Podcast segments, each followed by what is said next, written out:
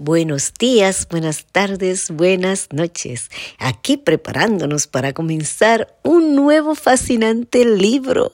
Terminamos el libro de jueces y hoy comenzaremos con el libro de Ruth. Así que te invito, mi querido, mi querida, a que te anime y me acompañe en la lectura de este fascinante libro. Oremos. Gracias Dios eterno. Gracias por extendernos tu misericordia y tu gracia redentora, por esta bella oportunidad de comenzar un nuevo libro. Ayúdanos con tu espíritu y llénanos de sabiduría, porque te amamos y queremos servirte. Te agradecemos y pedimos estos favores en el nombre poderoso de Jesús tu Hijo. Amén. Capítulo 1 de Ruth. Ruth y Noemi.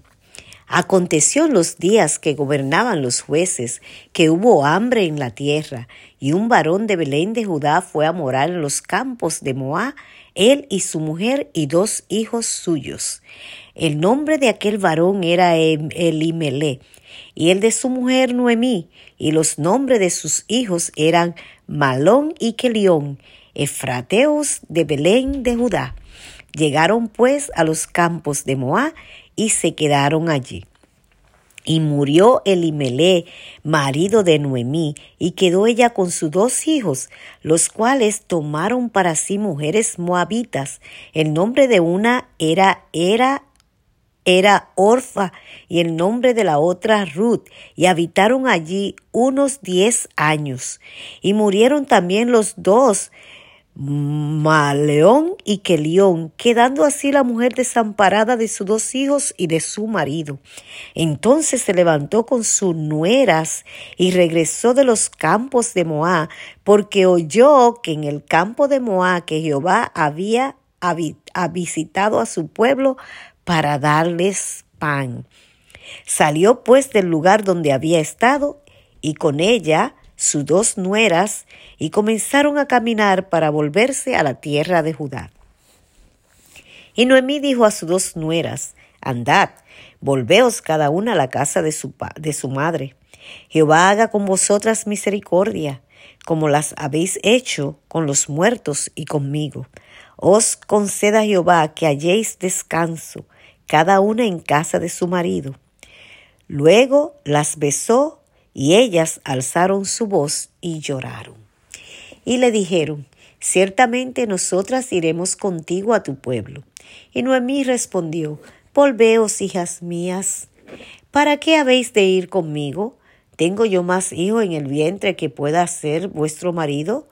Volveos, hijas mías, e idos, porque ya yo soy vieja para tener marido, y aunque dijese, esperanza tengo, y esta noche estuviese con marido y aún diese a luz hijos? ¿Habéis vosotras de esperarlos hasta que fuesen grandes?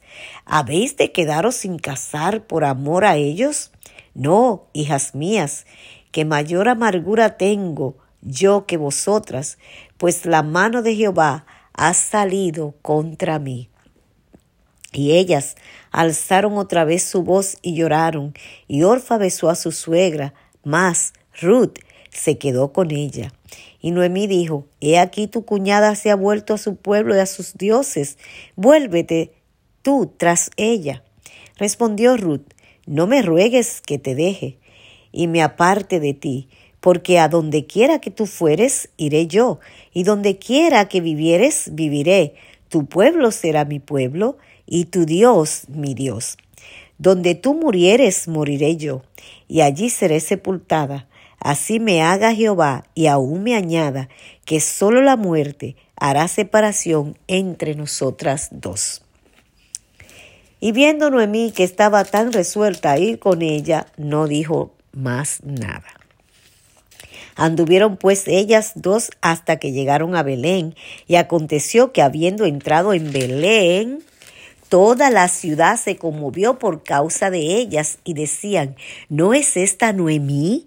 Y ella les respondió, No me llaméis Noemí, sino llamadme Mara, porque en grande amargura me ha puesto el Todopoderoso. Yo me fui llena, pero Jehová me ha vuelto con las manos vacías. ¿Por qué me llamaréis Noemí? ya que Jehová ha dado testimonio contra mí y el Todopoderoso me ha afligido? Así volvió Noemí y Ruth, y Ruth la moabita, su nuera con ella. Volvió de los campos de Moab y llegaron a Belén al comienzo de la siega de la cebada. Palabra de Jehová.